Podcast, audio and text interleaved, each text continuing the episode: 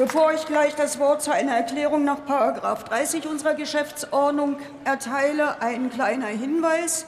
Nach, eben dieser, äh, nach diesem Beitrag werden wir die namentliche Abstimmung eröffnen. Ich bitte sicherzustellen, dass zu den unmittelbar nach Eröffnung der namentlichen Abstimmung stattfindenden Abstimmungen in den Fraktionen nicht nur die Abgeordneten zur Abstimmung hier noch im Saal bleiben, sondern auch, indem sie Platz behalten, wir hier vorne wirklich auch sicher die Ergebnisse der Abstimmung feststellen können.